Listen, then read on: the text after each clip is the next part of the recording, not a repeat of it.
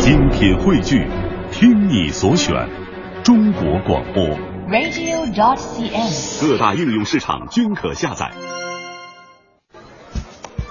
什么时候起，我们身边早已悄悄被这样的声音占据？现在什么工作啊？什么时候买房？多少钱呀、什么时候结婚呀？交女朋友？今年什么现在什么工作啊？不经意间，一种隐形的捆绑将我们牢牢拴住，动弹不得。当我们面临毕业、面对社会、初次来到不熟悉的城市迷茫时，是否还记得小时候心中那无数个天马行空、美丽无比的梦想？我要当艺术家，我要当音乐家，我要我要当科学家。拒绝一成不变的生活，反抗死板无趣的价值观。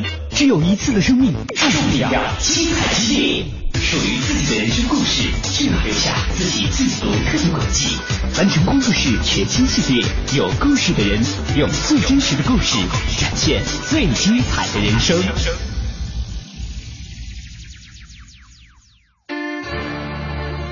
凡尘工作室全新人物访谈系列，有故事的人。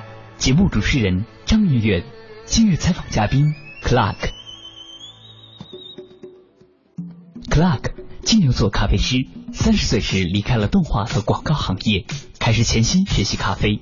两年后，本着为真正喜欢咖啡和喜欢安静的人开一家属于他们自己的小店的想法，在北京的一个偏僻角落创立了咖啡 Clark，一家日系的西洋古董咖啡店。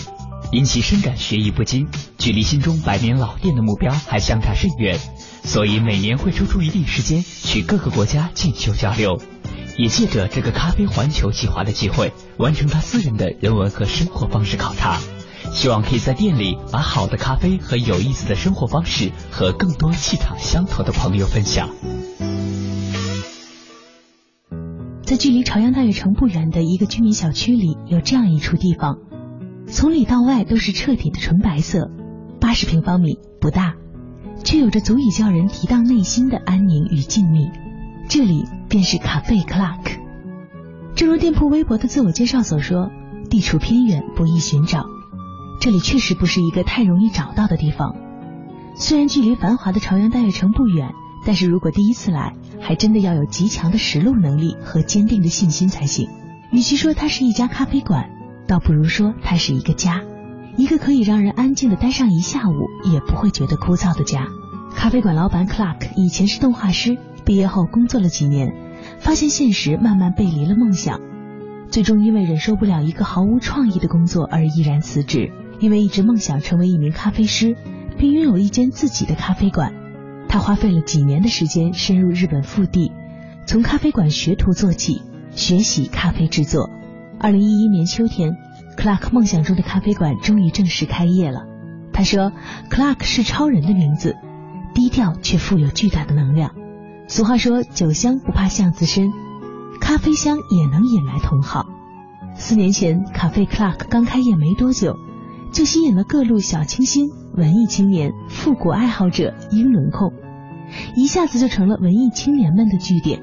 这似乎也正应了 Clark 的美好初衷。”对他来说，作为咖啡师最大的快乐，就是自己在咖啡中倾注的情感被心领神会的客人接收到。当我问他这条文艺梦幻的咖啡路似乎一路顺畅时，他却说：“你看，这就是你的想象了。像你这么爱幻想的店员，我可是绝对不招的。”这句话一下子引起了我的好奇，让我想要探究他开这家咖啡店背后的故事。于是，抱着这样的心情，我采访了 Clark。其实开咖啡店是一个特别文艺的事儿，是一个想象当中也挺梦幻的事情啊。但是我没想到，第一次跟你聊起来的时候，你却说，包括来你店里应聘的人也好，所有你的呃来找你学做咖啡的人也好，你第一件事情打破的就是他们这个文艺的梦想。最开始是怎么想到要开一家咖啡店的呢？最初其实仅仅是想想要去日本，要从头开始，然后想要学一门可以打工的简单技能。盘算了，觉得咖啡是一个在我当时不懂的时候看来很简单就可以学会的事儿，对对对对，所以才学了咖啡。啊，当然学着学着发现上当了，然后咖啡竟然这么的难，同时也在学习的过程中爱上了这个这一行。嗯，还有一个令我比较惊异的一个一个领悟就是，原来开咖啡店是可以赚钱的事儿。啊，这个是我原来完全没想到，原来总觉得它应该是一个。你有另外一份工作或者是生意，然后养着它，然后一个实现个人梦想，最后变成一个朋友聚会的地方。后来我发现，嗯，咖啡店也是一个正式的一算一份事业吧，对对对对对对，按照一个比较好的一个商业的运营思路，嗯，你是可以实现既能得到物质上的盈利，嗯，然后又可以实现你一些精神上边的需求，这两个都可以得到的一件事。其实你最开始的身份还挺让大家羡慕的哈，至少咱俩认识的人跟我说你是插画师，但是没想到接触了以后，发现你远远不只是。是个插画师，曾经原来还曾经是自己在做的这个行业里面进了最理想的单位，然后在做的工作呢，似乎也是大家挺羡慕的。当时的生活状态是什么样的？当时的生活状态，也就是别人会觉得比较羡慕，但其实自己所有做这行都会知道，其实非常的累。嗯，所有各种加班狗是吧？对对对对，这样的行业里，大家都是在这样的辛苦的工作着。嗯嗯，因为让你开始转这个想法，最开始的时候是去日本玩，然后真正。正想的把这个当成自己的出路，其实是因为当时生病了。对对对，二十九岁的时候，然后发现身体越来越差，呃，因为长期处于一个亚健康的状态，然后最后就是生了一场还算是不大不小，但是需要手术的病。嗯，当时被推进手术室的时候，下定了这个决心。突然醒悟了，就是。不论下边这一步要做什么，反正首先要辞掉原来的工作。当时就是这么一个想法。其实生活中总有这种好像转折的口，就让你开始觉得是起因是因为对现在的生活不满意，然后那个未知的生活呢，可能是一个挺迷茫的，对对对，当时挺大的一个状态。所以你当时去日本其实是在寻找的过程。去日本其实零七零八年这两年。也不算是寻找，只是为了能散心，再加上本身就是做动画呀、广告啊这些，呃，受日本影响也非常大，所以仅仅是抱着这样很轻松的目的去的。但是随着去的次数越来越多，然后慢慢就喜欢上了日本的文化中很多的地方。后来我发现这个根源还是觉得它让我看到了一个中国该有的一个样子。嗯，如果我们刨去国家的这些概念。年呢，其实是作为东方的人该有的一个比较好的状态，呃，在这边让我看到了。当时对精英咖啡感兴趣哈，其实那个时候好像吸引你的还是那个挺梦幻、挺少女的人，觉得挺放松的那部分吧。嗯，没错，那个时候完全但是对这个开店是完全没有想法，只是看看樱花，然后踩踩马路，然后突然觉得这种生活方式特别闲适，尤其是那个从手术室被推出来的加班狗的眼里哈，突然是全新的人生了。对对对，而且原来其实在中国也不太去咖啡店，嗯，直到日本觉得哦，原来咖啡还有咖啡店是这样的一件事儿，嗯，算是启蒙教育，当时得到了很多感悟上面的东西，但是技术上面的东西还完全没有。进入到那个状态里，因为从来没想过自己会做这一行。当时与其说是对咖啡店感兴趣，不如说是对生活感兴趣了。就是应该是可以这么说。和以前的那个除了加班就是在加班，要不然就在加班的路上之外的这个生活，开始发现可以做一些不同的东西了。但是真的开始接触了，一开始对这个经营咖啡店感兴趣，后来。真的了解了技术之后，是不是发现完全是另外一回事了？没错，没错，这也是我经常和来这个店里应聘的店员呀、学徒啊讲的，就是吧台里和吧台外是两个非常对比鲜明的世界。嗯，穿上围裙的人，这个围裙对于我们来说是一个荣耀，所以你要对得起这份荣耀才行。那再说开了，如果你想让你这家店的吧台外。呃，你的客人得到像天堂一样的舒适感，那么吧台里你要求自己，还有要求自己的团队，就要像地狱一样的严格，才有可能创造出那样天堂一样的世界。所以其实与其说是荣耀，不如说穿上制服的那一瞬间，哈，就穿上所有的责任了。其实这部分你什么时候意识到，就是怎么经营一家咖啡店？这个咖啡店究竟怎样才能？把你这个想象，当时一种理想生活的这种描述，真的变为你生活的一部分。这个过程你是什么时候确定的呢？其实是一个慢慢渐变的一个过程，冲击力最大、领悟最多的是在这个库布里克工作的那十个月。香港的是吧？呃，香港库布里克来到北京这边开的第一家店。嗯。对，是一零年元旦开的。嗯，你当时是抱着去取经的心态去的吗？就是也不是取经，就是我还。是当时那个想法，就是我觉得，嗯，去这么一个咖啡店工作是一个特别清闲的事儿。嗯，我当时的小想法是归纳了三个月的时间，嗯可以把咖啡学会，并且幻想咖啡店上班是可以晒晒太阳、看会儿书的一件事儿。嗯，所以想三个月的时候也可以比较系统的。把日语好好的看一下，这是我当时抱的想法，因为也没抱着想开店，也没让我想干这行，就是我想打工有一门手艺，简单学学就会了，就是特别。呃，外行那种想法去的。就这三个月的时间，你给自己归纳的这些哈，让我一下想起来，大家都特别欢迎的那个视频里面的一句话，就是我的梦想是升职加薪，担任总经理，当上 CEO，迎娶白富美，登上人生巅峰。当时我们觉得好像人生这一步步，好像这几句话里面全概括了。就像你这三个月，三个月里面要学会做咖啡的技术，然后还要自己能学日语，然后，哇，我觉得当时肯定你觉得这份工作得够清闲，然后够好玩玩。然后又够放松、够文艺才行。对对对，当时幻想完全是这样的，但它真的是幻想。你真正去了以后，发现是什么样的工作呢？呃，发现这三个月，咖啡机都没有碰过一次，完全没有一分钟时间看书，呃，所有的时间都在做外场的工作。所以外场的工作就是擦地、洗杯子、刷厕所，就是。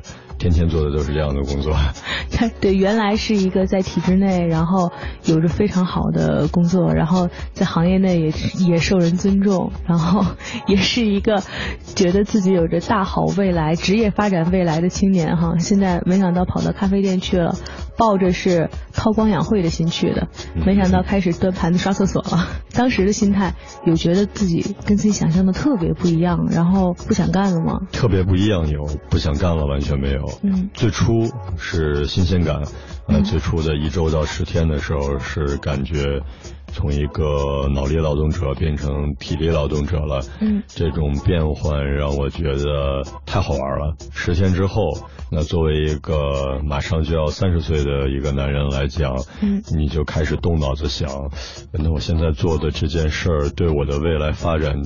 有什么帮助吗？就除了好玩之外的那部分。对对对，如果我仅仅做这种原来的教育体制里边认为这是最不耻一做的这种简单机械重复的劳动，那么我这些年的教育，然后这些年的工作上面的积累，还有人脉上面的积累，财力上面的积累，这到底是为了干什么？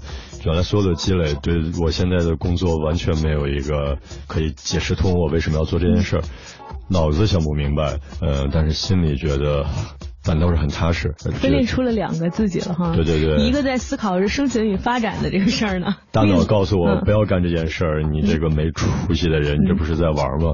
然后心里告诉我做这件事儿还挺对的，让我觉得心里特别的踏实。你说这种踏实，更多的是在那种。和之前的工作状态不同的那种心理上的感受和那种稳稳定感吗？稳定感是绝对不会有的，这跟你下一步的发展，还有你每个月的物质收入，这个简直是天翻地覆的差别。但是，呃，心里的那种安定感，主要是人现在和原来面对的人是完全不一样了。嗯，原来面对的很多人，其实令我有一些失望，呃，不是一些了，是非常失望。但是当时在那个里边面对的人。我我原来是动画师，然后还有两个学平面的，嗯，然后还有学图书出版的，呃，然后还有做音乐方面的杂志，也有嗯乐队的吉他手啊、主唱啊。我觉得和这些人在一起工作是一件特别舒服的事情。哎，你描绘这个工作场景特别像是什么日剧啊，或者那种 漫画里面说的这种，就是一群好玩的怪人在一起干一件让大家不理解的事儿。所以当时我给自己的一个心理暗示也是觉得，这就像是悠长假期的感觉。嗯，对我是在做着一个对未来发展毫无建设意义的事情，但是这件事情让我觉得，呃，我的内心从这种冰冷的感觉变得越来越温暖了，所以我愿意继续封闭大脑，只开启内心的在这个地方来工作一段时间，然后再往后，这种温暖感就越来越强，然后第一个被彻底暖醒的是身体身体上边的觉悟，呃，在工作到一个半月的时候，开始觉得在做这种简单机械重复的事情的时候，呃，比如说在擦地、在洗杯子的时候，会有像在跳舞一样的感觉，呃，你在做这样的事情的时候，找到了那种比较舒适的节奏感和韵律感，嗯，后来慢慢就领悟到，那其实这就是艺术，不管你是在做音乐、写文字。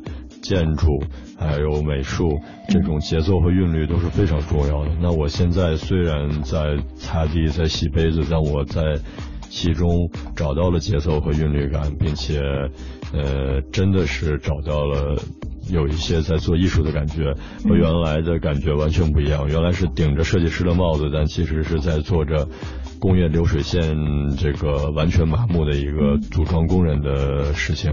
嗯，现在是。帽子光环完全摘掉，一个非常衣衫褴褛的状态，但是内心反倒是找到了，这才是创作。又进一步觉得，好这件事情，就接着顺着这种感觉往下做吧。尽管和我最初的计划和我的小算盘已经完全不一样了，对对对。然后到了第三个月的时候，真的就有一种。开悟的感觉。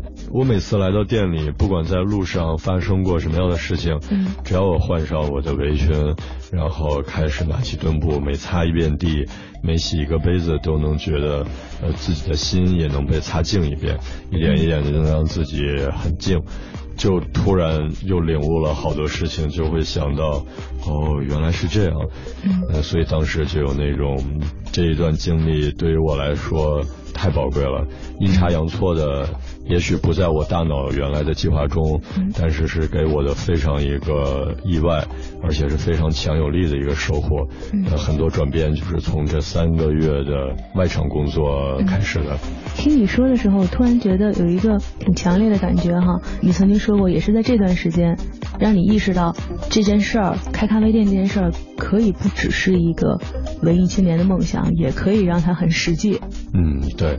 接下来有两个阶段，第一个阶段是终于开始接触咖啡机了，那终于可以做咖啡了。三个月才才从那个端盘子、刷厕所那个身份，变成了接触咖啡机了。但是我很感谢当时这样的一个训练方式，就是如果直接让我碰咖啡机，我会带着一些狂妄的想法，觉得哟。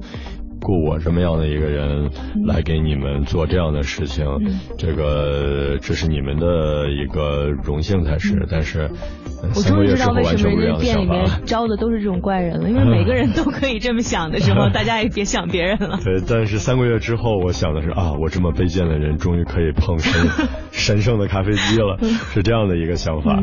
嗯，然后在学的过程中，呃，发现当时带我们的店长的思路也非常的对，他告诉我。我不论这个 menu 上多么丰富的咖啡类的东西，归根到底其实就是两件事儿，一个呢是一杯完美的 espresso 底液的萃取，然后呢就是完美的牛奶的打发和融合技术啊，当然我是指呃意式咖啡体系这一块，不包括日式的更传统的那些。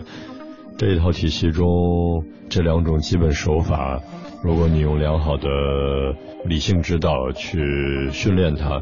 其实你上手还是蛮快的，呃，但是真正把它做好，那个就是需要大量的一个肌肉上的训练的积累了。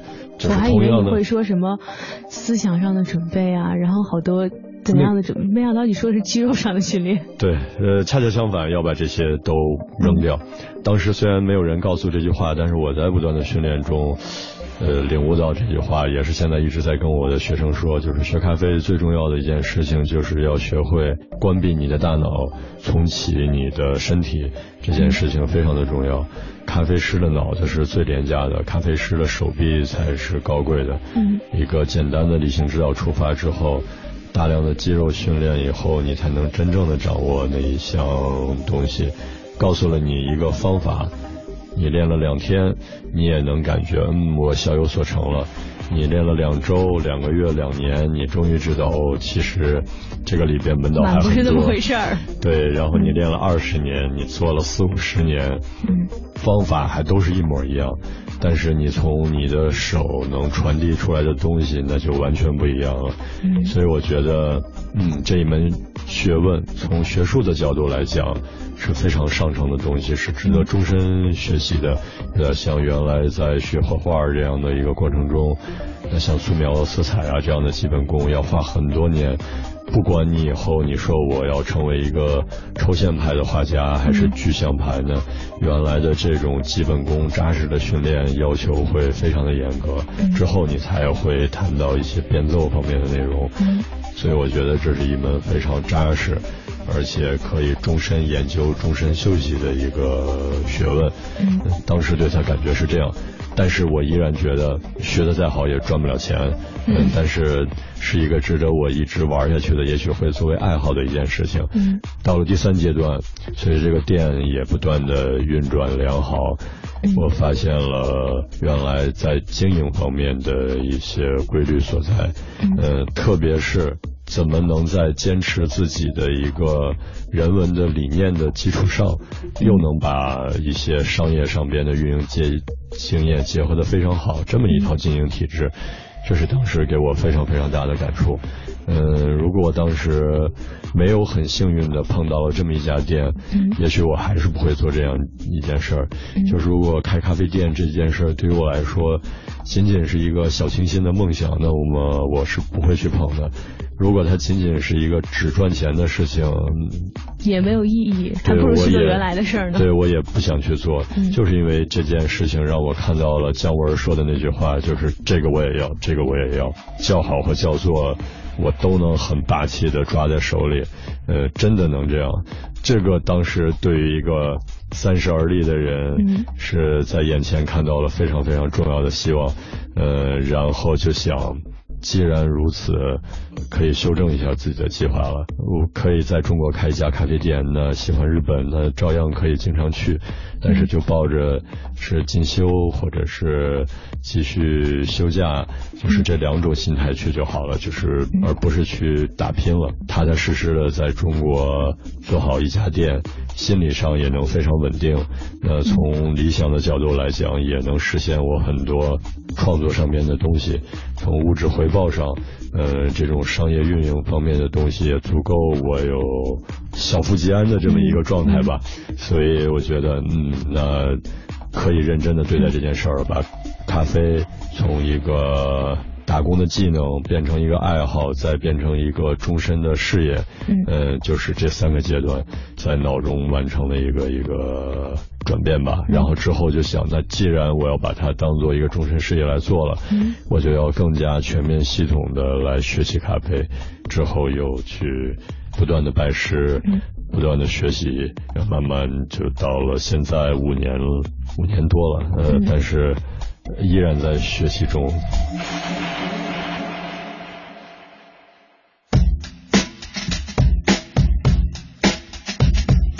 您正在收听的是凡尘工作室全新人物访谈系列《有故事的人》，精彩稍后继续。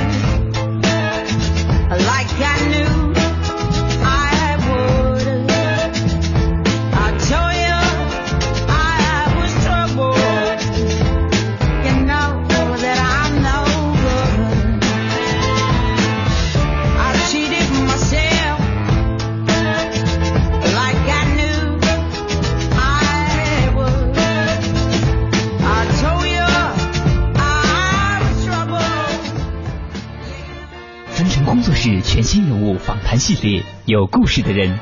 节目主持人张明远，今日采访嘉宾 Clark。Clark，金牛座咖啡师，三十岁时离开了动画和广告行业，开始潜心学习咖啡。两年后，本着为真正喜欢咖啡和喜欢安静的人开一家属于他们自己的小店的想法，在北京的一个偏僻角落创立了咖啡 Clark，一家日系的西洋古董咖啡店。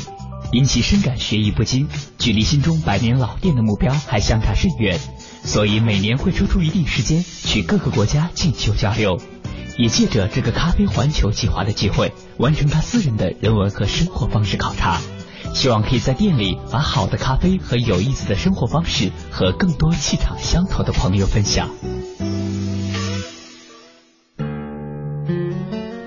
在咖啡 Clark 店里有三条规矩：不能抽烟。不能大声喧哗，不能打牌，这是老板对客人的要求，也是对咖啡馆品质的保证。不会像其他咖啡馆菜单名目繁多，咖啡 Clark 的咖啡品种不多，但每款都是精心制作的。他会在拿铁上拉花，做出可爱的兔子和小猫的造型。简单的选择似乎也流露出老板的风格。只要有些许的美好，生活便很可爱了。而那些小心思和小情趣，通通在咖啡店里体现出来。阳光明媚的午后，坐在大大的落地窗前，捧一本书，喝一杯咖啡，感觉不像在咖啡馆，更像是在某个相熟的朋友家。老板随着自己的喜好放着淡淡的音乐，日子在这里显得很慢很宁静。除了三不准，店里还有个不成文的有趣规定。每天的 WiFi 密码都是当天播放的音乐人的名字拼音或者英文。如果猜不到，门口里的篮筐里能找到写着答案的卡片。仅仅是这样的细节，便会打动很多人。而如果你有时间能坐下来和老板聊聊天，更是会知道他和咖啡之间那份美丽而奇妙的缘分。他说：“其实现在回头想想，也许咖啡只是自己在迷茫期时寻找的一条出路和解答。”但没想到，这一坚持就真的做成了。现在大家都在提精品咖啡的这么一个理念，呃，我是想把一些精品的东西和大家分享，但我也不敢说我的店是什么精品咖啡店。嗯。呃，我所做的事情仅仅是把我认为比较好的东西和大家分享而已，就是很简单的这么一件事情。我其实刚才听你说的时候，我一直特别想笑，因为看到你整个，我相信如果如果见到过韩店长本人呢，或者说看到过他做咖啡的样子呢，都会觉得特别艺术，然后感觉你每天在心里面想的都是应该一些特别天马行空的想法。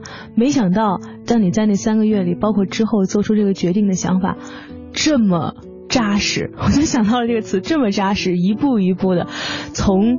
生活基础、物质基础到满足思想，然后一步一步的，他们怎么能够让你的生活变得更稳定、更扎实？特别的脚踏实地。但你干的呢，恰好又是这么一件特别文艺、好像显得特别梦幻的事情，用一个特别脚踏实地的方式去做。有人这么说过，就是你在做这件事情一开始的时候，哈，家里面人会觉得同意你做这件事吗？三十岁本来有一个挺好的工作，然后职业发展上也不错。突然间在做一件你自己觉得靠谱的事儿，但是大多数人可能觉得开咖啡店是一个风险挺大的事儿吧？对，没错，这个不只是我，我的所有的学生，我也都在跟他们说，当你们在做这件事情的时候，给你们泼冷水泼的最厉害的人。是真正从心底里爱你们的人，绝对是你们的父母和你们最近的亲友。嗯在一个正常的中国人眼里，是一个绝对非常不靠谱的一件事儿。嗯，尤其是男人。嗯，所以，我只带过有限的，现在加在一起还不到十个的男的学徒。嗯，大多数都是女孩子。很多人问我，老板，你是不是只招女孩不招男的呀？我说太错了，我 说我实在是太需要男店员还有男学徒了，因为体力的角度来讲是完全不一样的。但是大家稍微一想就会明白，作为一个从二十岁到四十岁之间的这样一批人，是现在对咖啡比较感兴趣的。做这件事情的触发率，从身体物质还有这个头脑的准备状态最好的一段年龄，是从二十五岁到三十五岁之间。那这样的一批男人，社会对他们直接附加在他们身上的这种认同感。呃，这种责任感的压力实在是太大了。呃，社会会对男人有很多这样的压力，所以当你说你要去开咖啡店的时候，对于一个男人来说，能做出这样的想法，实在并且付诸行动，那实在是太难了。你当时做这个决定的时候，你身边家里人同意吗？不同意，绝对不同意。嗯，一个三十岁的男人来说，我说如果我辞职，呃，我我换一个方向。好，你去英国学金融去了？OK OK，你去吧。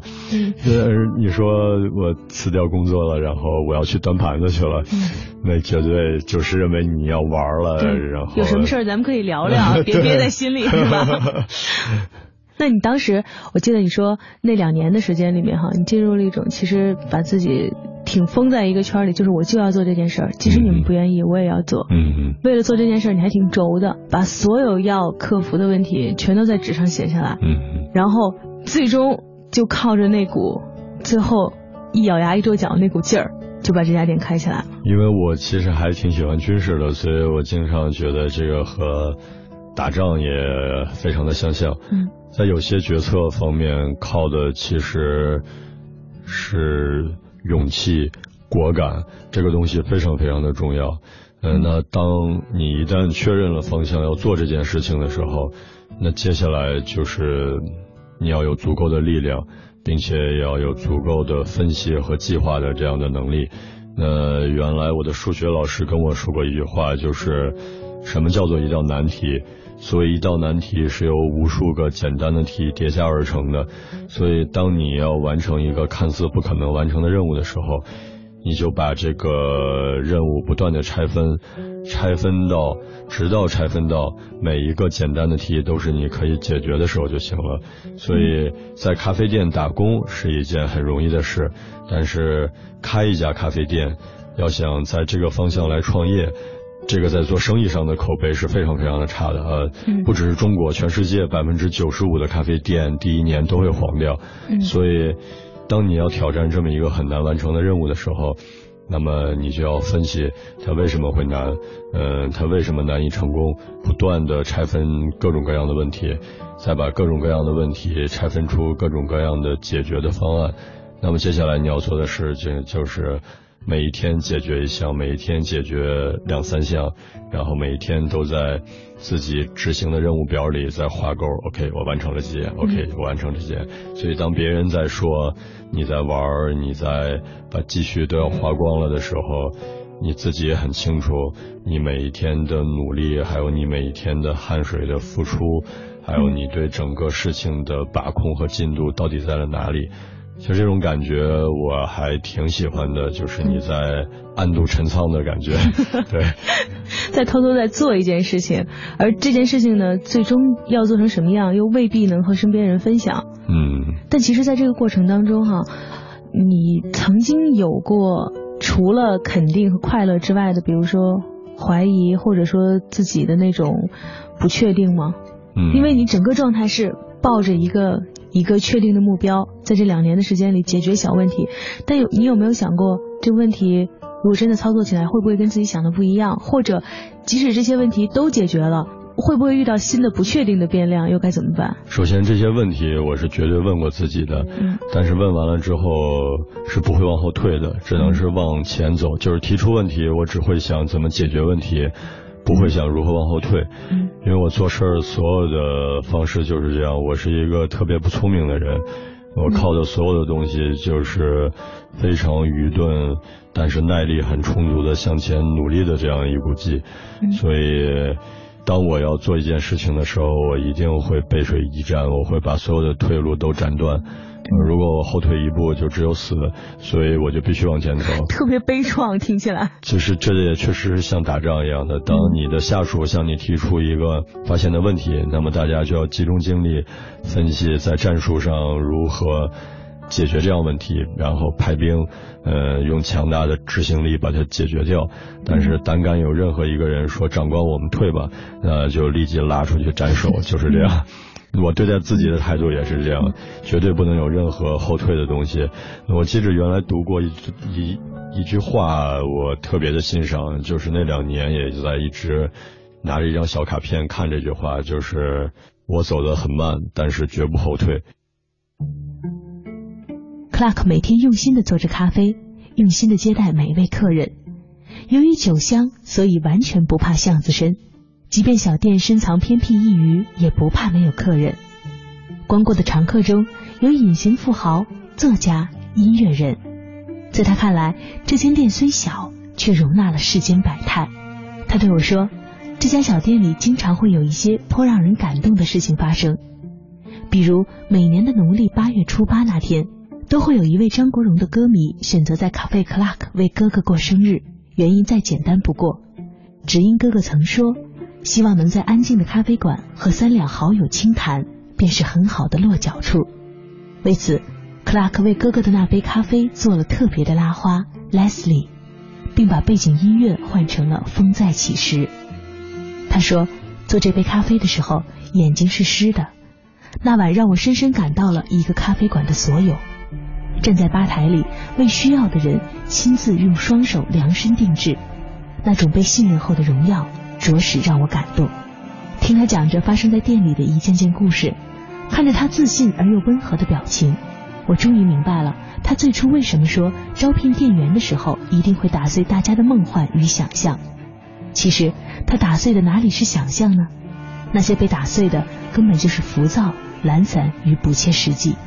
而只有真的打碎了这些，才能做到让所有进入到这家店的客人们感受到那份最舒适和贴心的梦境。也许这才是他心中那个更大、更温暖的梦想吧。感谢您收听今天的节目。欢迎您明天同一时间继续收听凡尘工作室更多精彩内容。